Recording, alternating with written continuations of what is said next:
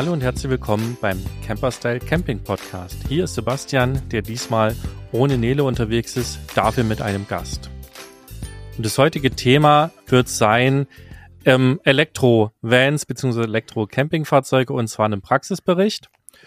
Und ich habe mir dazu den Bodo ins virtuelle Studio eingeladen und bevor ich ihn gleich vorstelle, ganz kurz Werbung.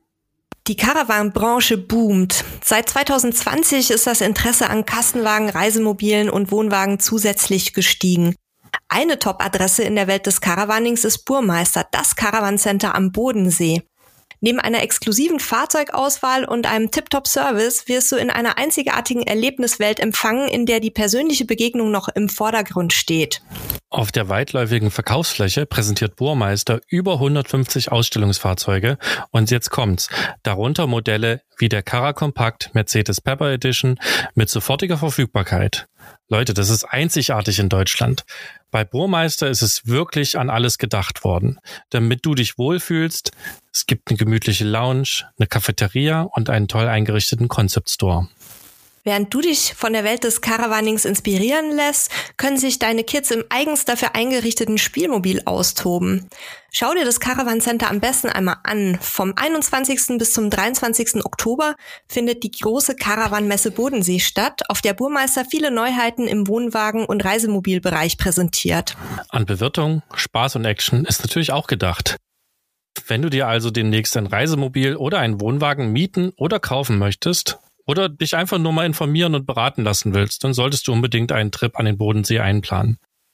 Aktuell günstige Finanzierungsangebote findest du auch in der Bio vom Burmeister auf Instagram. Liebe Caravaning-Freunde der Sonne, ab zu Burmeister in den Bodensee, deinem Caravaning-Erlebniscenter. Werbung Ende.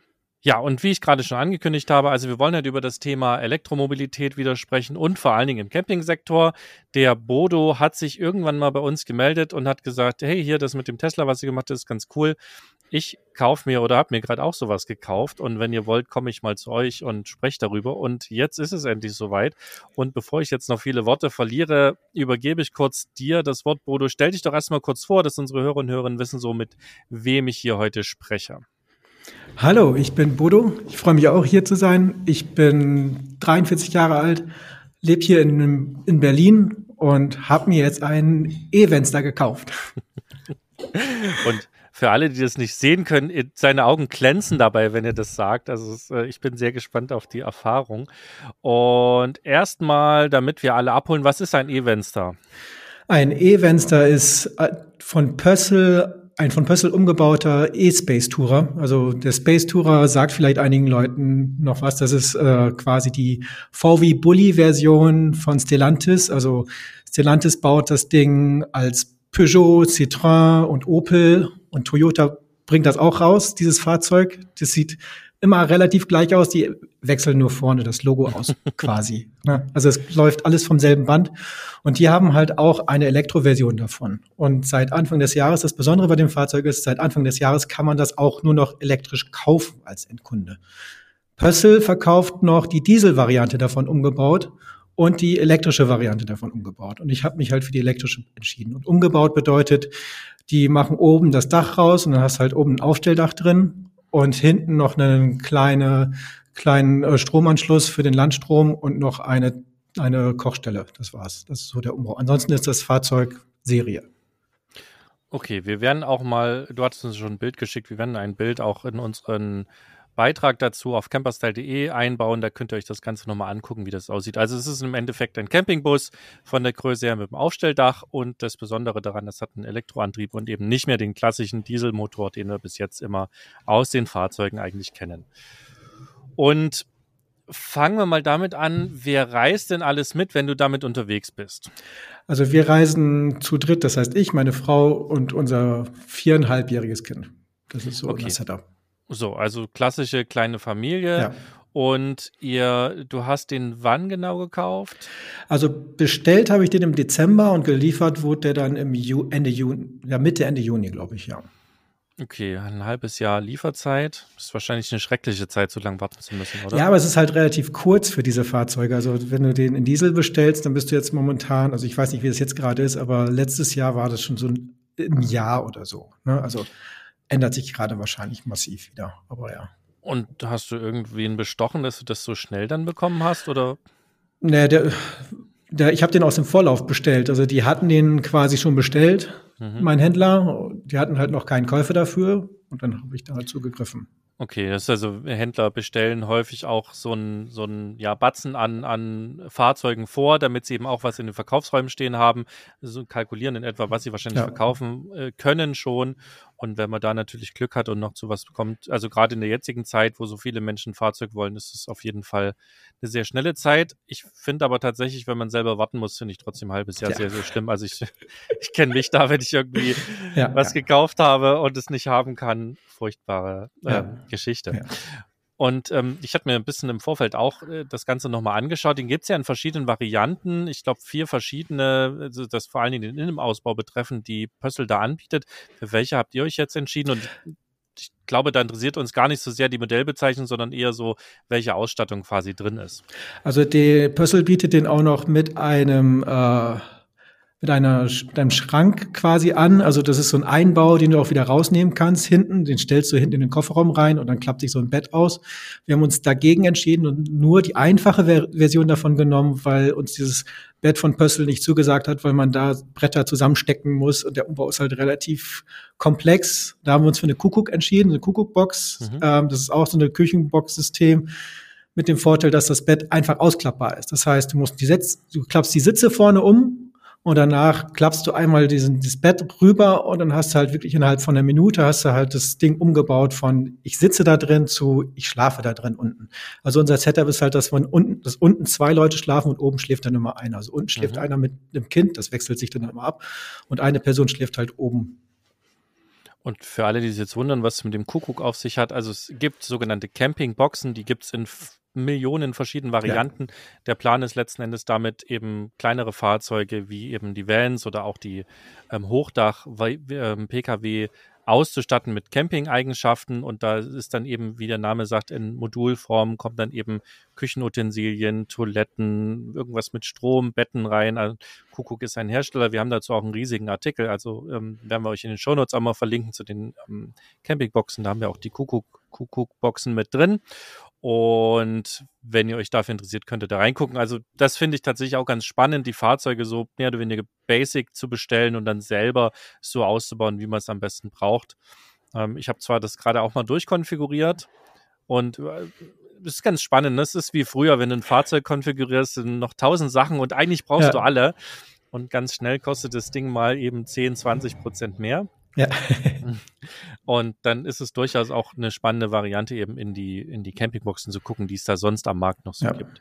Ja. Okay, du hast ja auch schon gesagt, wie ihr so verteilt schlaft. Und was, was habt ihr denn an Camping-Equipment dabei? Also seid ihr eher die sehr autark Reisenden oder seid ihr eher die Menschen, die auf dem Campingplatz unterwegs sind und demzufolge quasi eher Kochmöglichkeiten dabei haben und alles andere dann auf dem Campingplatz nutzen? Also wir sind so irgendwo dazwischen, glaube ich. ähm, also wir, wir schleppen auch viel Zeug mit uns rum, weil mit dem Kind, da kannst, da bist halt, das ist halt immer wieder spannend zu sehen, wenn man alleine reist, dann pack, fass ich, pack alles in den Rucksack und dann fahre ich los und bin drei Wochen weg. Wenn man mit dem Kind reist, hat man wieder so ein riesen Sermon Zeug mit sich dabei. Ähm, wir haben halt so einen Kompromiss uns gebaut, indem wir halt irgendwie noch so ein kleines Zelt uns dazu geholt haben und dann, wenn wir, wenn wir irgendwo ankommen, bauen wir erst das Zelt auf, so ein, kleines Zwei-Mann-Zelt und das ist quasi unser Gepäckzelt dann. Dann machen wir alles rein und dann haben, haben wir Platz im Auto und dann können wir mit dem Auto auch nochmal Tagesausflüge machen und sowas, weil du bist halt, wenn du dieses Auto hast, in dem du schläfst, willst ja nicht wieder alles wieder reinräumen mhm. und wieder ausräumen und so. Das ist dann so der Kompromiss, den wir fahren. Und dann hast du halt hinten den Kocher und sowas, das benutzen wir auch schon. Also wir könnten theoretisch autark stehen damit, machen wir aber, haben wir bis jetzt noch nicht gemacht. Ja. Und habt ihr eine Toilette dabei?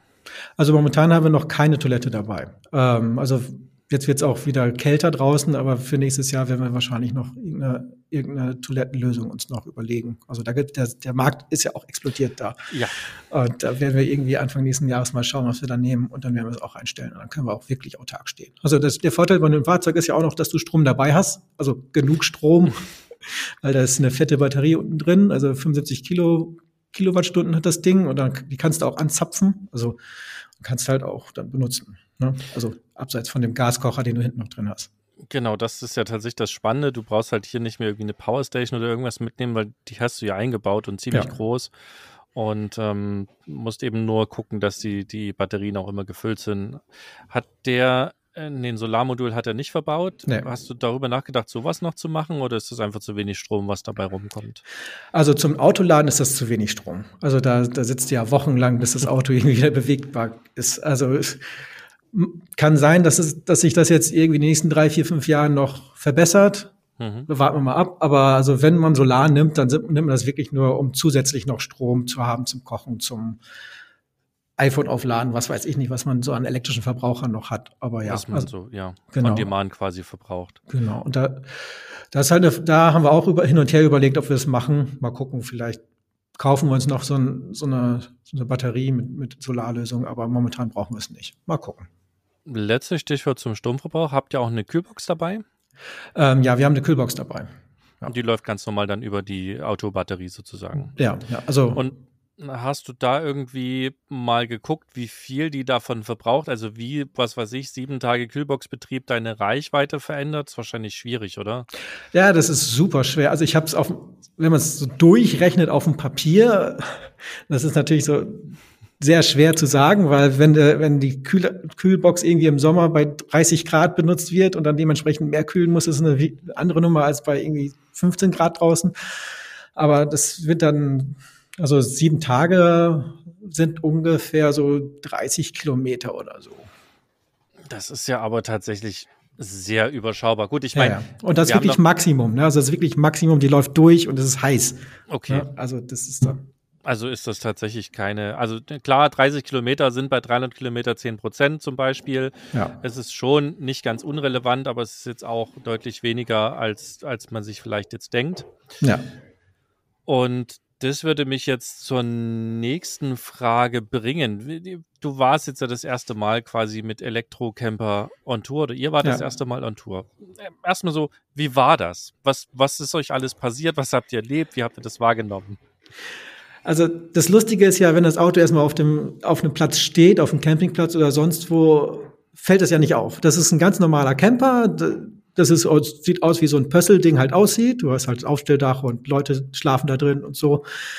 Die Blicke fangen erst an, komisch zu werden, wenn man mit dem Ding dann auf diesem Platz dann sich bewegt. Weil dann hört man dieses, also Elektroautos müssen halt in der EU dieses, dieses Säuseln machen, damit mhm. die gehört werden, damit die, weil die sind halt super leise. Also wenn die dieses Geräusch nicht machen würden, dann könntest du halt die ransneaken an Leute. Das ist halt nicht das, was du willst. Ähm, deswegen macht dieses Ding dieses komische Geräusch und dann so, gucken sofort alle. Und dann ist es immer so der erste Blick und dann guckt man weg und dann so, Moment mal, das stimmt doch nicht. Und dann gucken sie nochmal und dann, dann ist halt das Staunen groß. Und dann kommen halt auch Leute an und fragen dann halt. dann sind halt diese, diese neugierigen Fragen, die dann kommen, sind halt direkt immer auf die Reichweite bezogen, ne? weil halt das ist das, was die Leute halt interessiert bei, bei Campingfahrzeugen weil man im Kopf hat, ich habe dieses Dieselfahrzeug, ich fahre halt 600 Kilometer damit, aber diese Dinger haben ja keine 600 Kilometer. Was machen wir denn da? Ne? Und das ist halt das, wo die meisten Fragen dann kommen auf dem Campingplatz oder sonst wo, wo ich mit diesem Ding dann durch die Gegend fahre. Ja, das sind so die Erlebnisse, die man damit hat. Aber ansonsten, wenn du da stehst, das ist dann dasselbe quasi, wie ein normales Fahrzeug es heute ist. Hast du vorher auch ein Campingfahrzeug gehabt?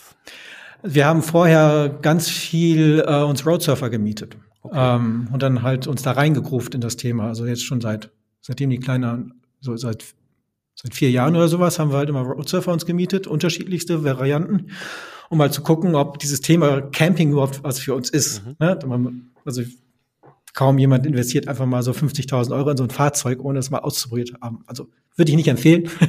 ähm, und dann haben wir uns halt daran getastet an das Thema und dann haben wir halt geguckt, was für uns in Frage kommt. Ne? Also wir haben halt dann mit den Roadsurfern verschiedene Modelle probiert, also von dem Bully bis also Bully, Fort Nugget und die ganz großen Dinger, die die anbieten. Und dann haben wir uns halt irgendwie eingeschossen auf die Größe, die wir brauchen, weil wir uns gesagt haben, wir brauchen im täglichen Betrieb brauchen wir dieses Fahrzeug auch. Also wir wollen nicht zwei Fahrzeuge haben, eins fürs Camping und eins für unser normales Leben.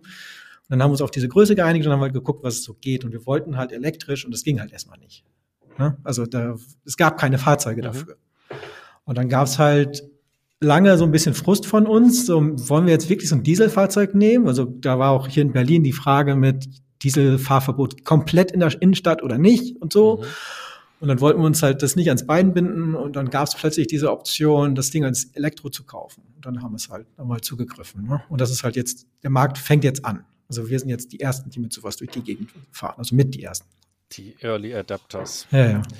Und also zum einen hast du da genau wieder das bestätigt, was wir seit Jahren auch predigen. Wer sich ein Campingfahrzeug kaufen möchte, soll vorher einfach ein bisschen mieten, um ja. eben teure Fehlkäufe zu vermeiden. So ein, so, ein, so ein Camper. Also ich meine, klar, du kannst doch einen 30 Jahre alten, wie wir damals beim ersten Mal kaufen, für 4.000, 5.000 Euro. Da ist das finanzielle Risiko noch etwas überschaubarer bis es vielleicht zu den ersten dicken Reparaturen kommt. Und von dem her ist Mieten sehr, sehr gut, um einfach rauszufinden, was brauche ich, wie reise ich ähm, und, und welche Fahrzeuggröße ist für mich sinnvoll. Was mich jetzt aber besonders interessiert, ihr seid also dann mit Diesel ja unterwegs gewesen und wie was ist anders zwischen sozusagen dem Dieselfahrzeug vorher und jetzt dem Elektrofahrzeug?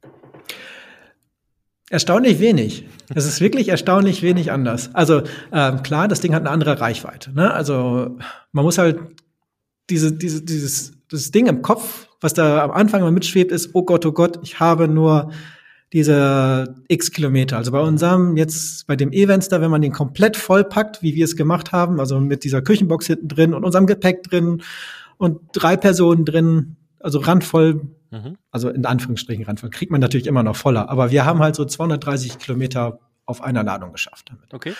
Das klingt am Anfang relativ wenig. Man muss aber dazu sagen, wenn man halt irgendwie zwei Stunden fährt, sind, sind man bei, ist man so bei 200 Kilometern, die man rumgeschafft hat. Also, wenn, also es sei denn, man fährt halt auf einer freien Autobahn und versucht zu rasen. Ne? Mhm. Aber so der normale Fahrverbrauch, das normale Fahren bei uns ist immer so, so 200 Kilometer gewesen sowieso und dann haben wir angehalten, weil die Kleine musste mal gelüftet werden, sag ich mal. Mhm. Und man musste halt selber auch irgendwie, ich meine, der ADAC sagt das ja auch, alle zwei Stunden soll man eigentlich anhalten. Ne? Mhm. Und das ist das, was wir auch immer gemacht haben. Deswegen, ob man jetzt anhält kurz was isst und dann wieder einsteigt und weiterfährt und nur jeden zweiten Stopp quasi das Auto mal mit Diesel befüllt oder einfach mal jeden Stopp das Auto mit, mit Strom befüllt, war für uns bis jetzt irgendwie nie ein Unterschied. Also die zwei Ausflüge, die wir jetzt gemacht haben, die ein bisschen länger mit dem Auto waren, da hat man es echt nicht gemerkt. Also wir sind eh angehalten und da war dann halt jetzt, anstatt wir gucken, wo es ein Restaurant gibt oder wo man irgendwie schön irgendwie spielen kann für das Kind, haben wir halt auch geguckt, dass da auch gleichzeitig noch Strom ist. Und dann haben wir halt da angehalten, das Auto an den Stecker gesteckt. Es braucht halt 20 bis 30 Minuten, bis es voll ist. Und die Zeit, also kannst du halt super mit dem Kind dann irgendwie draußen spielen oder irgendwas essen oder so und dann fährst du halt weiter. Also nach einer halben Stunde hast du aber die Energie auch wieder drin im Akku, dass du wieder dieselbe Strecke fahren kannst quasi. Ja, ja. Gut, das ist also klar, das ist immer das, das Kernargument der äh, nicht so mögenden der ja. Elektrofahrzeuge, dass sie sagen, oh Gott, da muss ich eine halbe Stunde tanken, dauert ja viel schneller. Ich finde es ja tatsächlich spannend, sich mal zu gucken oder anzuschauen, wie lang tanken überhaupt dauert. Das ist nämlich nicht fünf ja. Minuten, denke ich, wie man, wie man immer so vermutet. Ja. Man bringt da deutlich mehr Zeit mit zu, weil Bezahlvorgang rein, nochmal auf Toilette, dies, das, jenes.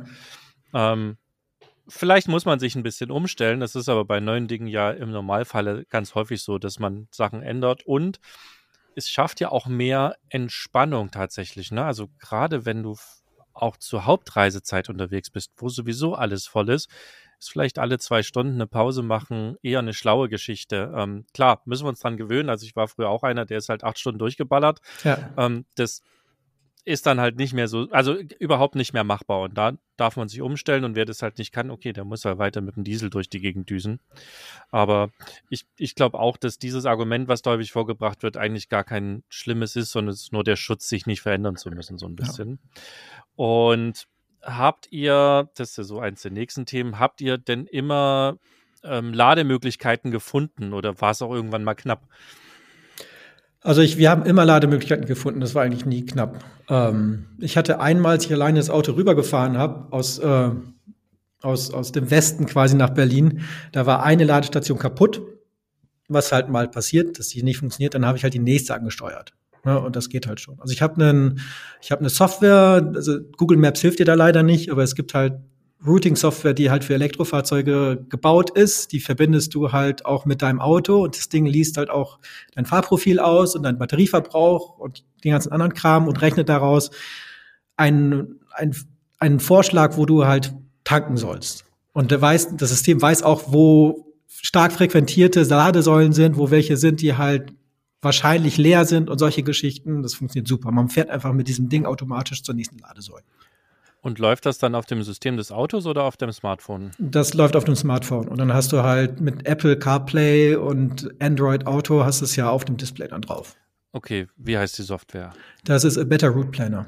Okay, Better Route Planner, weil das ist ja ein, ein, schlauer Tipp dann auch für unsere Hörer und Hörerinnen, die sich damit auch anfreunden wollen, das dann auch zu nutzen, weil, also das kenne ich wiederum von Tesla, die das ja sehr ja. geschickt in ihre ja. Software integriert haben, ne? also wo, wo, alle Ladestationen drin sind und wo du halt auch danach ja. dein Routing baust und hier machst du es quasi über Smartphone und gekoppelt wird es dann, also die Information bekommst du über das CarPlay oder Android Auto oder? Nee, da, du besorgst dir zusätzlich noch einen ODB-Dangle. Also, okay. also diese Autos haben alle eine, eine Steckdose, die ist genormt mhm. für Wartungsinformationen. Das heißt, in der Werkstatt, was die meisten heutzutage machen, ist halt den Stecker zu suchen und dann halt ihren Wartungscomputer anzuschließen und der spricht dann mit dem Computer und sagt, hallo, was ist denn Auto? Hast du alles, okay, mhm. hast du alles? Ist irgendwas kaputt? Erzähl mal.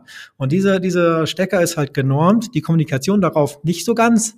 Das heißt, dieser Anbieter von dieser von Routing-Software müssen dann immer raus erstmal rausfinden, wie spricht man mit diesem Auto. Das ist quasi sich, sich einen Treiber schreiben für dieses Auto. Ja. Aber wenn die das haben, dann funktioniert es halt auch und dann hast du halt diese Kommunikation über also, Bluetooth. Ich, ich kenne das auch, ich nutze das. Wir haben einen alten Golf hier äh, noch zum Fahren und ähm, der hat auch diese Schnittstelle und da habe ich mir auch für, ich glaube, 17 Euro bei, beim großen Warenhaus mit dem A so ein ja. Dongle gekauft.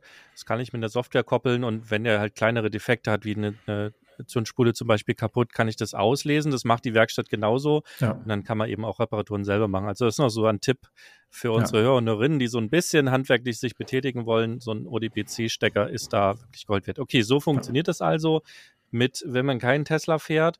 Und das ist jetzt was, wo ich noch wenig Ahnung habe, weil ich mich nicht wieder damit beschäftigt habe. Gibt es dann auch Schnellladesäulen oder ist der schnellladefähig?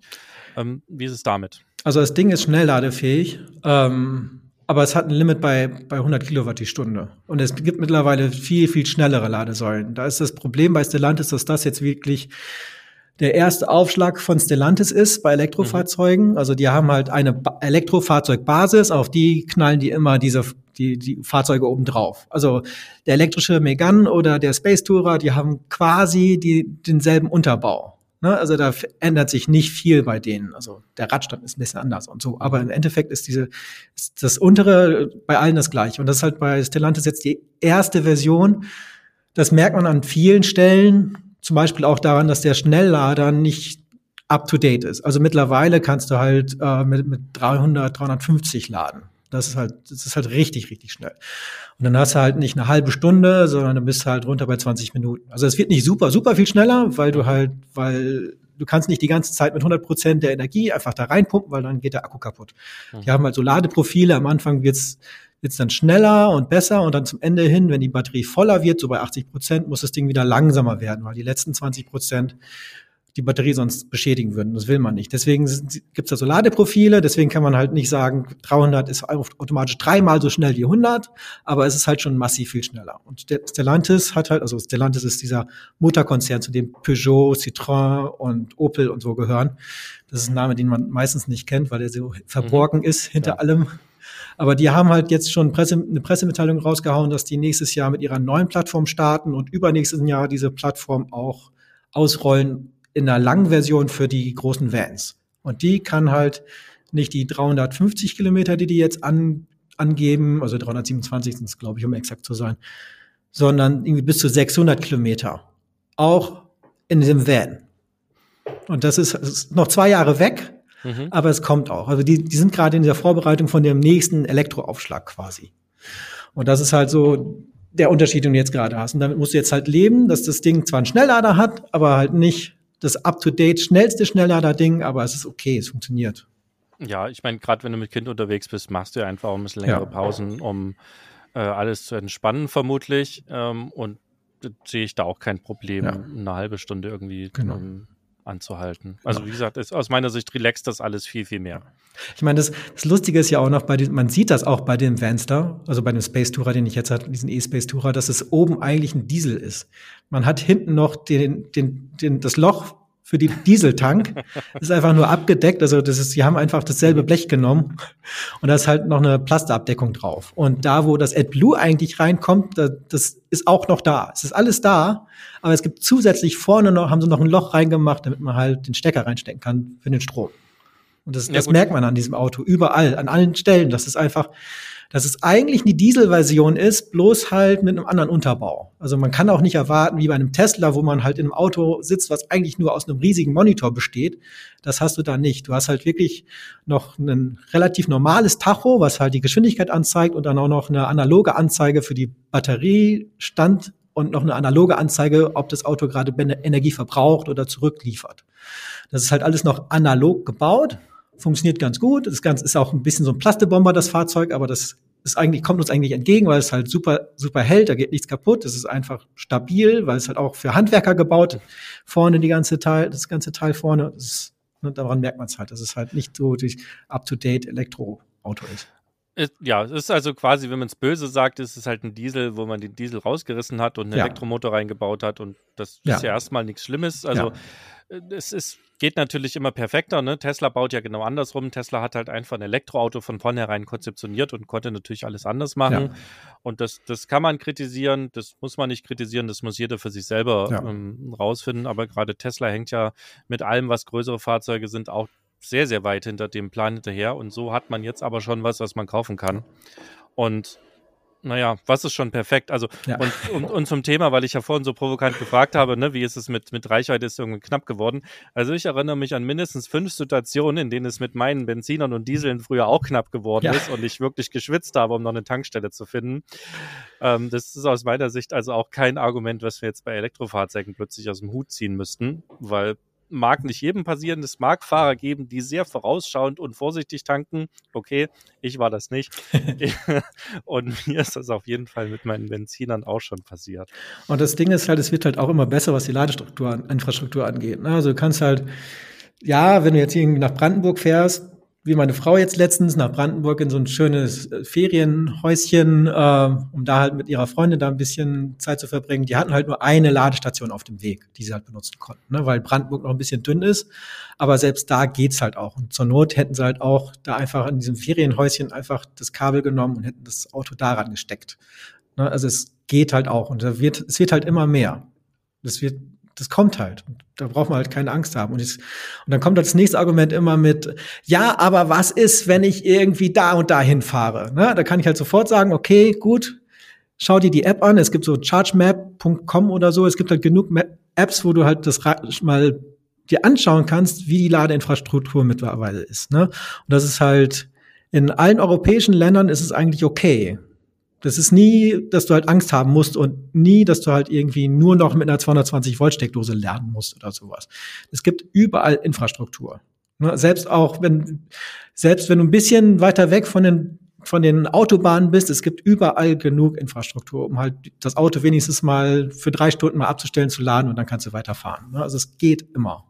Ja, du kannst ja im Zweifel mittlerweile kriegst du an vielen Supermärkten hier sogar Strom, also ja. fährst halt im Zweifel dahin. Ja. Und ich, und hey, Tankstellen gibt es auch nicht überall. Und ja. sonntags hat auch äh, nicht jede kleine Dorftankstelle offen gehabt. Also das ist mir auch schon ein, zwei Mal zum Verhängnis geworden.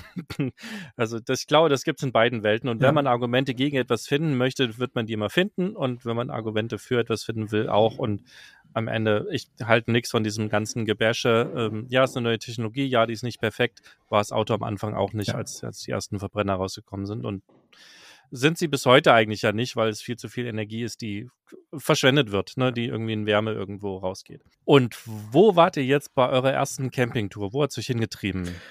Wir waren zuerst in Brandenburg auf einem Campingplatz und danach sind wir weiter an die Ostsee gefahren und haben da auch nochmal gecampt. Das war dann so unsere Tour. Erstmal nach Brandenburg, da ein paar Tage schön an der Havel und dann weiter an die Ostsee und von der Ostsee wieder zurück nach Berlin. Das war so unsere erste Tour. Und gibt es schon auch Campingplätze, die eine Ladeinfrastruktur anbieten? Ja, das gibt's auch. Also gerade also an der Ostsee gibt's einen, also wir waren in Zinks und einer der beiden Campingplätze hat auch am, an der Einfahrt vom Campingplatz auch schon eine E-Säule, wo man halt sein Auto laden kann.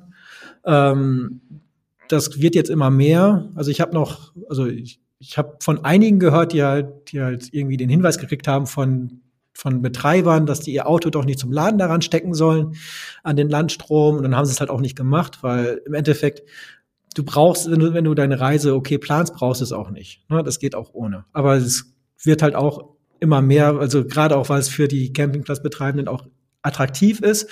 Die können nämlich einfach diese Ladesäule müssen sie nicht selber bezahlen, sondern die können halt irgendwie einem großen Stromanbieter sagen, hier guck mal, wir haben hier Platz, wollt ihr da was hinstellen? Und dann gibt's da so ein, so ein Share-Deal und dann ist es für beide okay. Ne? Das heißt, die, dieser Stromanbieter, der die Ladesäule dann da hinstellt, der zahlt dann quasi Miete für die, für die Ladesäule. Deswegen steht die auch außerhalb vom Campingplatz, damit auch Leute die nutzen können, die nicht irgendwie mhm. nur. Campingplatzbesuchende sind. Ne? Und solche Deals gibt's halt immer mehr. Das kannst du halt auch jetzt zusehen, wie das jetzt mehr wird mit diesen Dingern.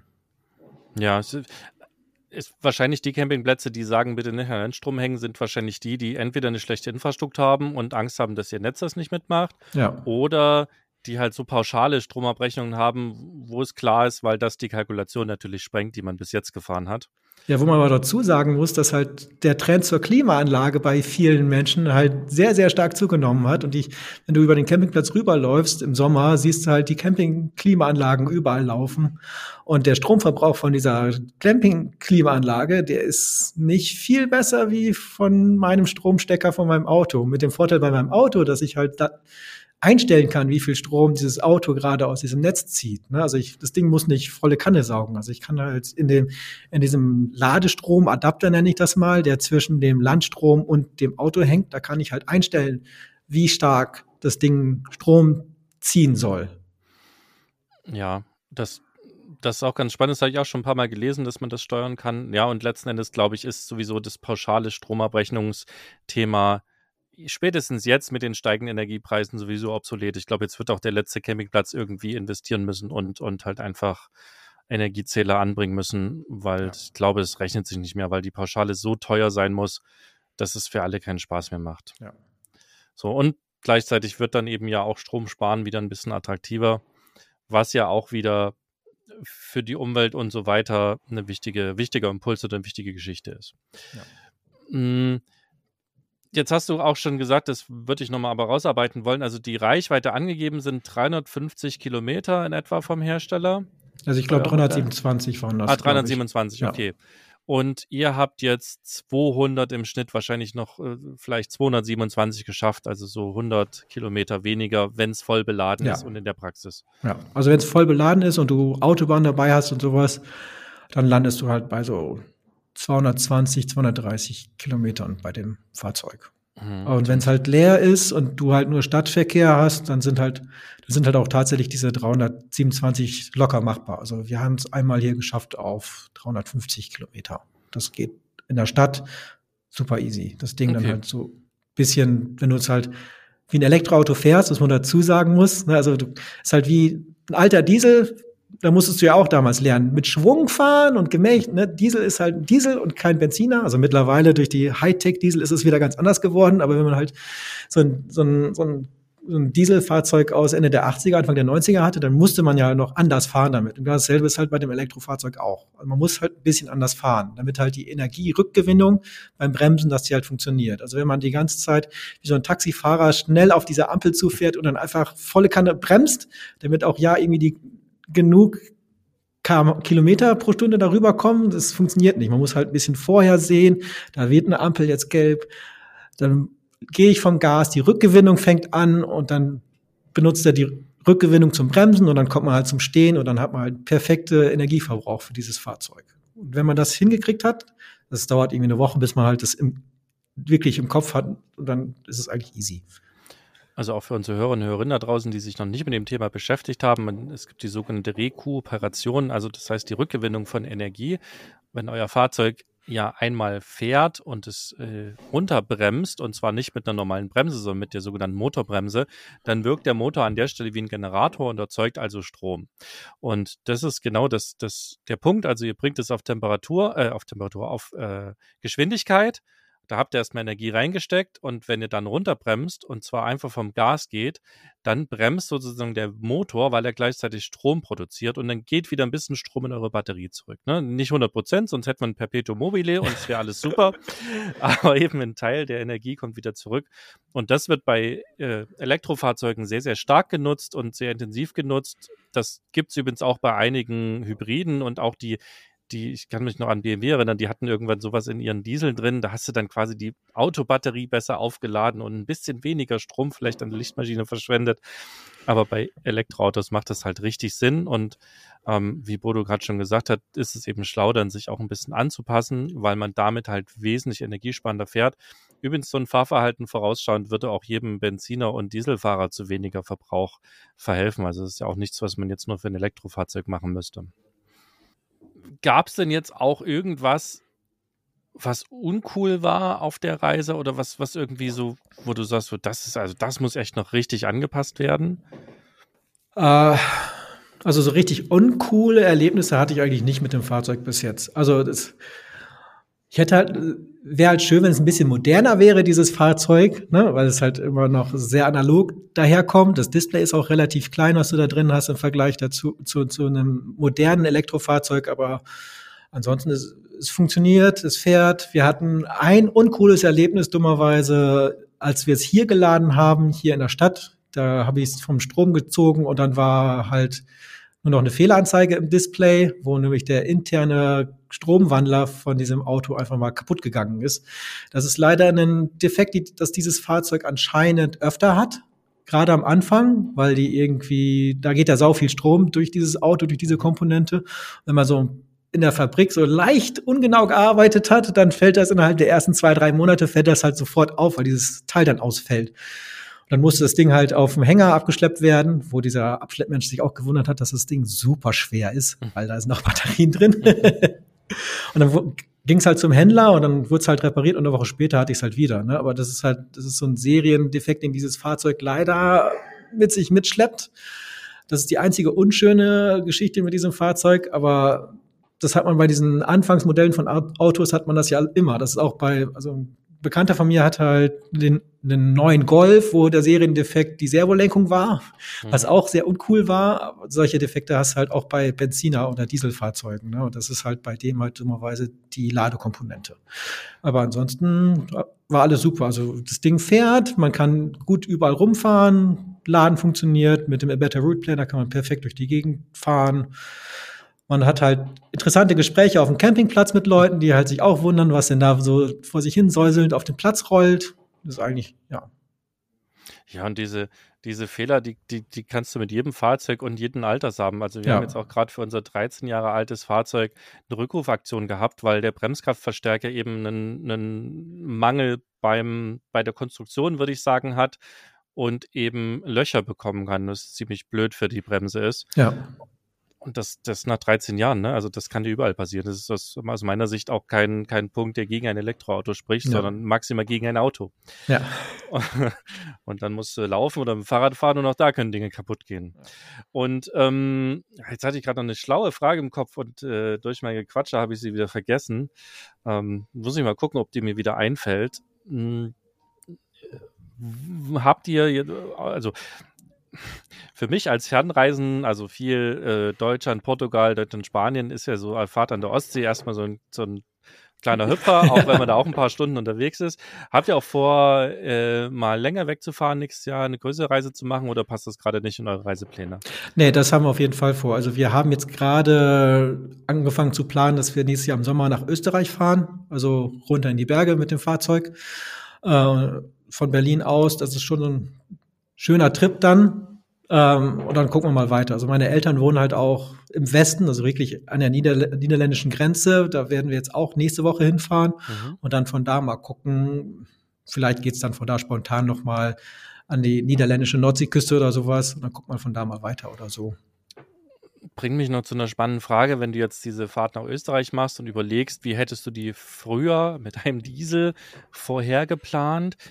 Ist es viel anders oder aufwendiger, wenn du es jetzt für dein Elektroauto planst, weil du ja so ein bisschen die äh, Ladestops mit einplanst? Gibt es da einen hm. Unterschied oder hast du auch vorher deine Touren schon sehr genau geplant?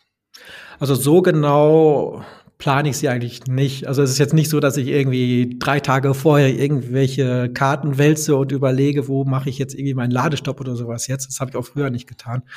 Äh, ich weiß die Route, die ich fahren muss, sag hier dem, jetzt, jetzt in meinem Fall jetzt den Better Route Planner, hier guck mal, ich muss da hinkommen. Und dann sagt es mir, ja, okay, dann brauchst du so und so viel Ladestops und brauchst so und so viel Stunden. Und dann gucken wir mal, dann gucken wir halt die Ladestops an. Und passen die manchmal ein bisschen an, dass wir halt doch nicht irgendwie an der Tankstelle an der Walachei tanken, sondern irgendwo, wo es auch was zu essen gibt oder was zu sehen gibt für unser Kind oder so. Oder, oder zum Spazieren oder irgendwas. Aber das sind halt so, so ein bisschen Feintuning, was man halt macht. Das macht man halt, das haben wir halt immer einen Tag vorher oder sowas, machen wir das abends, setzen wir uns kurz hin, machen so ein bisschen Feintuning von der Route und dann geht's eigentlich auch schon los. Und dann folgen wir einfach quasi dem, was der Computer uns sagt. ja, ist ja nichts anderes, als wenn ich mit Google ja. Maps unterwegs bin. Genau. Und genau. das ist kein Unterschied. Also früher war es ja auch genauso. Das haben wir früher auch schon so gemacht. Also wir haben halt auch vorher schon Pausen gemacht für unser Kind und haben halt vorher auch schon mit dem, mit dem Dieselfahrzeugen geguckt, was man da machen kann, dass das Kind irgendwie zufrieden ist und nicht irgendwie total abgeschlaucht und genervt am Ende des Tages ist, weil das fällt dann auf uns als Eltern wieder zurück, wenn so ein Kind da irgendwie schlechte Laune hat. Ja, ja, das potenziert ja alles nur immer ja. weiter. Und als ihr jetzt abgeschleppt wurdet, weil es den Defekt gab, ist, äh, hat sich da der Assistenzservice vom, vom Hersteller drum gekümmert oder habt ihr den ADC gerufen oder was, was habt ihr da gemacht? Äh, ich habe Citroën angerufen. Also im Auto gibt es einen Knopf. Ah. Heute ist ja mhm. moderne Autos haben alle so einen Knopf, also zwei Knöpfe, den roten Knopf und den Assistenzknopf. Also man drückt dann den Assistenzknopf und dann kommt eine schöne Stimme durch das durch das Autosystem und fragt, was denn los ist. Und dann sagt man hier, das und das ist passiert. Und dann rufen sie halt diejenigen, die Abschlepper, die dann für die zuständig sind. Und hier in Berlin kam dann, ich weiß nicht, ob Citroën das deutschlandweit so macht, aber hier kam auf jeden Fall dann der ADAC vorbei, hat sich das Auto dann angeschaut, hat den Fehlercode ausgelesen und gemeint, ja, müssen wir abschleppen. Und dann hat Citroën den Abschlepper bestellt und dann kam der Abschlepper auch. Und dann ja, das ist tatsächlich was, was viele Hersteller machen, dass die ihren Assistenzservice letzten Endes dann auch wieder an Partner vergeben und das ist, sind dann meist ja. wiederum die lokalen ADAC-Partner und ähm, das, das kenne ich auch, dass das eigentlich immer so läuft. Und gab's, hatte der irgendwie, außer dass sich gewundert hat, dass das so schwer war, sonst irgendwie Schwierigkeiten damit oder hat das alles ansonsten gut geklappt? Also der ADAC-Mensch hatte Probleme, das Auto auszulesen, weil das, weil, wie gesagt, man braucht halt einen Treiber, der, damit das, damit das Computersystem vom ADAC mit dem Auto reden kann und der war halt noch nicht da für dieses Fahrzeug. Was mich gewundert hat, weil dieser E-Space Tourer ist nicht neu. Also den gibt's seit genau so schon seit anderthalb Jahren, glaube ich. Also ich kann mich jetzt täuschen, aber mhm. auf jeden Fall über ein Jahr gibt's dieses Fahrzeug schon so. Aber beim ADAC ist das System noch nicht drin und da konnte halt nicht viel machen beim Auslesen, außer ja, das Auto sagt, es ist kaputt. ich meine, das kann man heute, das meinte er auch. Das ist heutzutage echt immer größeres Problem. Früher konnte er halt den, bei den Autos was machen. Also mhm. früher war es halt Mechanik, an der er was machen konnte. Und heutzutage kann er halt nur Fehlercodes auslesen. Selbst bei, den, selbst bei modernen Diesel kann er nichts mehr machen. Da liest er halt einen Fehlercode aus. Wenn er halt Glück hat, ist die Batterie alle. Dann kann er halt irgendwie überbrücken und dann fährt das Auto wieder. Aber der meinte halt auch, die Abschleppquote geht halt massiv nach oben mit den modernen Autos. Ja, das ist das einfach der Gang der Dinge. Genau, das ist genau dem geschuldet, dass es alles nur noch, nur noch Technik ist. Ich habe auch einige Bekannte, die oder Freunde, die äh, für diverse Gesellschaften schleppen und auch Pannendienst machen und die, die sagen auch alles dasselbe. Klar werden die geschult, ne, wie, es auch alles funktioniert. Und da kommen jetzt natürlich auch neue Gefahren mit den Batterien und äh, die sie lernen müssen und auch neues umgehen. Aber ja, viel machen kannst du einfach nicht mehr weil die auch die Hersteller sich teilweise mit ihren Diagnosesystemen halt immer weiter abkanzeln oder, oder abschotten sozusagen, dass auch ja nur sie selber reparieren können. Aber gut, das ist, äh, das ist eine andere Geschichte, die gehört mal in einen anderen Podcast. Und würdest du dir heute das Fahrzeug wieder kaufen? Ja, ich würde es mir genauso wieder kaufen. Also äh, hätte ich die Möglichkeit, noch drei Jahre zu warten, dann würde ich drei Jahre warten, weil der Markt ist jetzt gerade in einem massiven Umbruch. Die Fahrzeuge kommen jetzt auf den Markt, die wirklich campingtauglich sind. Ähm, ist ja auch alles neu. Also das Ding ist halt, also im Endeffekt muss man halt sehen, bis 2030 wird alles elektrisch sein. Also es, Dacia hat gesagt, hier, wir machen aber bis 2035 noch weiter, aber das, das sehe ich nicht. Also 2030 kauft niemand dir mehr ein neues Diesel- oder Benzinfahrzeug, weil die Preise dafür werden halt astronomisch hoch werden für, für Diesel und Benzin. Ja. Und die Technik wird halt massiv sich weiterentwickeln. Ne? Also, und ja, es gibt immer wieder dann, auch gerade hier in Deutschland, immer dieses, ja, aber Wasserstoff. ja klar, man kann natürlich über Wasserstoff weiterreden. Also wir reden seit 20 Jahren über dieses Wasserstoffthema. Und natürlich haben damals schon in den 80ern hat BMW schön so ein Wasserstoffauto durch die Gegend gefahren, aber da in der Technik hat sich seit den 90ern nicht viel entwickelt. Man weiß halt, wie halt aus Wasserstoff Strom rausfällt, das weiß man. Man weiß, wie man Wasserstoff sparen kann und man weiß, wie man Wasserstoff erzeugen kann. Da hat sich nichts quasi geändert seit Mitte der 90er. Und diese Fahrzeuge sind halt nicht interessant für den normalen Verbraucher. Also bei einem LKW und Langstrecke kann man drüber reden. Äh, also wenn man seinen Camper auf einem LKW aufbaut, dann kann man drüber reden. Aber das andere, das ist einfach nicht ja, am Ende des, des, Tages tauscht ja nur den, den verbrannten Stoff aus und hast die gleichen Nachteile wie auch sonst. Ja. Also ne, du musst den Wasserstoff produzieren, das ist aufwendig und energieintensiv. Und du, bei der Verbrennung bleibt wieder genauso viel irgendwo in Wärme hängen. Und das ist doch der Punkt, warum das einfach aus meiner Sicht keine zukunftsführende Technologie ist. Es ist vielleicht eine Brückentechnologie, die zwischendrin kommt, aber ob das jetzt sinnvoll ist, das nützt, glaube ich, allein der petrochemischen Industrie und den ganzen Tankstellen äh, sehr, sehr viel und sicherlich auch den Verbrenner äh. Denen nützt das allen, ohne Frage. Den Menschen da draußen, uns, glaube ich, eher weniger dran. Ja, und das Ding ist, man muss auch noch gucken, man hat jetzt, der Markt, wie gesagt, ist jetzt im Umbruch. Es gibt jetzt, äh, VW hat jetzt den Bus, den man jetzt kaufen kann. Den habe ich jetzt auch hier in Berlin schon rumfahren sehen. Ist auch ein schönes Auto. Und auf dem Bus aufbauend hat VW auch schon eine Camping-Version angekündigt, die halt Wann soll die kommen? In zwei Jahren oder sowas soll die dann kommen, wo ich noch nicht genau weiß, wie groß das Aufstelldach ist, weil wenn man sich diesen Bus mal anschaut, sieht man, dass der oben so zuläuft und nicht die volle Breite oben hat, wie er unten hat und nicht und die Länge halt auch sehr sehr eingeschränkt ist. Das heißt, dieses Aufstelldach, da müssen wir mal gucken, was die da machen, dass das Aufstelldach noch groß genug ist, dass man zu zweit da oben gemütlich pennen kann. Da bin ich auch gespannt. Also der Bass hat den Vorteil, das ist auch ein richtiges Elektroauto. Man hat auch diese ganze modernen Schnickschnack mit dem großen Display vorne drin und äh, die ganzen Assistenzsysteme, die man heutzutage erwartet, das ist alles da drin in dem Bass. Das ist ein schönes Auto. Das wird halt in zwei Jahren campingfähig sein. Da kann man mal gucken, was man macht. Also natürlich kann man auch jetzt schon damit campen. Man kann so eine Küchenbox auch in den mhm. Bass reinbauen.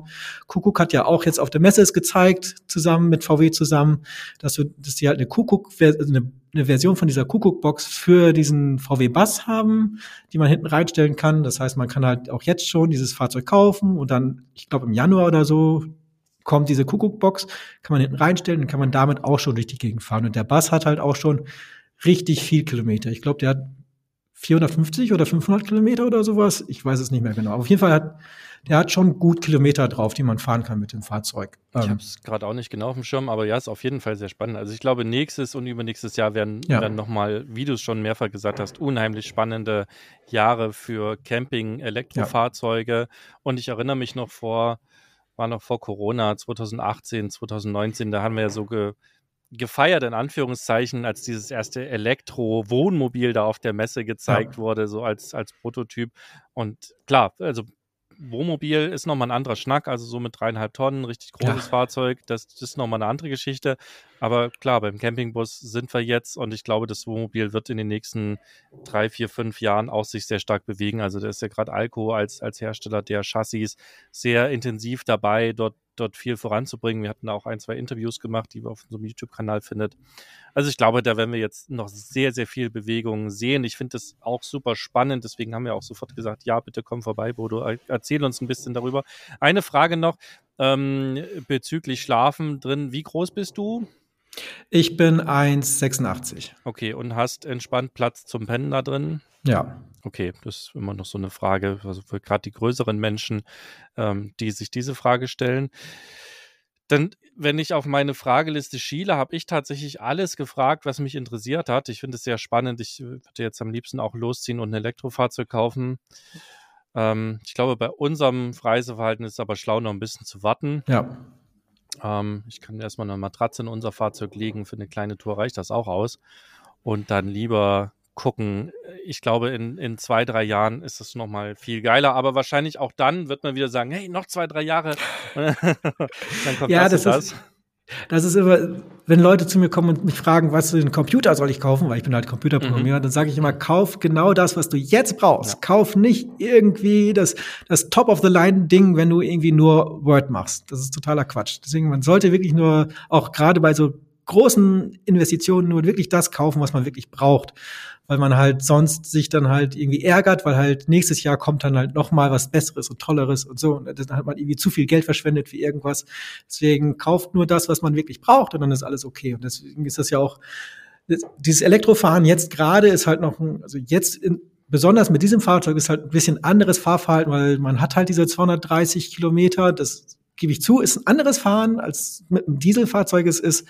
Aber es ist immer noch ein sehr schönes Fahren, es ist ein leises Fahren. Man muss natürlich sein Reiseprofil gucken, ob das passt. Für uns passt das perfekt mit Kind. Ähm, das ist, ich kann auch genug, ich kann auch verstehen, wenn man sagt, das passt für uns nicht. Kauft man sich halt den Diesel, ist auch okay. Aber man muss halt sehen, dass dieser Markt wegbricht komplett. Also dieser, dieser Space Tourer zum Beispiel in Diesel, den wird es bald nicht mehr geben. Das ist auch einer der Gründe, warum Pössl das Ding jetzt auch als E ausprobiert. Das machen die nicht nur aus Spaß und nicht nur aus, wir sind jetzt mal so grün oder sowas, sondern die haben halt alle das konkrete Problem, dieses Fahrzeug gibt es bald nicht mehr als Diesel. Es ist einfach weg dann. Ja. Und dann müssen sie halt jetzt schon starten damit. Und ich bin halt einer, der halt der Early Adapter, der halt sich dieses Ding genommen hat. Und ich bin bis jetzt zufrieden. Also ich bin jetzt kein Early Adapter, der irgendwie zufrieden ist mit der Blinker tut nur alle drei Mal oder sowas. Ne? Also das ist halt schon ein gutes Fahrzeug. Auch für einen Early Adapter, also das ist ein super Fahrzeug, man merkt kaum einen Unterschied. Wie gesagt, wenn das steht auf dem Campingplatz, merkt man es nicht. Wenn man fährt, fährt man viel angenehmer damit als mit einem Diesel, weil das Ding hat, die Energie ist sofort da, weil ein Elektroantrieb halt sofort Power liefert. Ähm, man muss nicht so viel mit Schwung fahren. Also der Anf Anfahren ist halt super bei diesem Fahrzeug und ja, das ist, ist halt das einzige Problem in Anführungsstrichen, was halt viele sehen, ist halt diese Reichweite, die man hat. Aber da kann man auch gucken, ob das passt oder nicht. Wenn es nicht passt, wartet man halt zwei Jahre und dann hat man auch die Reichweite. Genau, das ist der Punkt. Also es gibt aus meiner Sicht keinen Grund dagegen zu argumentieren und wenn doch, dann ist es auch okay, dann kaufst du halt noch ein anderes Fahrzeug. Ja. Super. Bodo, lieben Dank, dass du hier warst im, im virtuellen Podcast-Studio. Ich hoffe, euch, liebe Hörer und Hörerinnen, hat das Ganze Spaß gemacht und war jetzt quasi auch nochmal aus der Praxis für euch super spannend. Ich kann auch noch anteasen, wir werden noch einen zweiten Gast auch äh, irgendwann demnächst haben. Ich weiß zwar, dass der Plan steht, aber ich habe ihn gerade nicht im Kopf. Und zwar ist das auch ein Kollege, der sich gemeldet hat, beziehungsweise nee, den ich angeschrieben habe. Der ist nämlich mit einem Renault Zoe unterwegs, also mit einem sehr kleinen Elektro-Pkw und hat da einen Klappanhänger hinten dran und äh, sind ja auch sehr gespannt, wie dieses Konzept funktioniert. Also abonniert unseren Podcast. Wenn ihr das nicht verpassen wollt, könnt ihr kostenlos auf allen Plattformen machen. Dir nochmal ganz vielen Dank, lieber Bodo. Vielleicht ziehen wir dich ja nächstes Jahr nochmal rein und gucken nochmal so ein Jahr Elektrofahrzeug. Wie, wie ist das jetzt für dich gewesen? Das ist, glaube ich, super spannend. Und liebe Hörer und Hörerinnen da draußen, wenn ihr noch Fragen zu dem Thema habt, weil ich die jetzt nicht gestellt habe, dann schickt sie uns an podcast.camperstyle.de. Wir haben die E-Mail-Adresse von Bodo und können Ihnen diese Fragen stellen und können es dann in einer der nächsten Folgen auch für euch beantworten, wenn ihr da noch was habt. Also schreibt uns gerne bei dir nochmal ganz vielen Dank. Ich wünsche euch weiter ganz viel Spaß auf den Touren und ähm, ja, bin gespannt, was du beim nächsten Mal zu berichten hast und würde quasi mich verabschieden und dir damit das letzte Wort übergeben. Danke, dass ich da sein durfte. Hat mich gefreut. War ein sehr schönes Gespräch, Sebastian. Und ich werde auf jeden Fall nächstes Jahr dann nochmal berichten, wie das nach einem Jahr Elektrofahrzeug ist.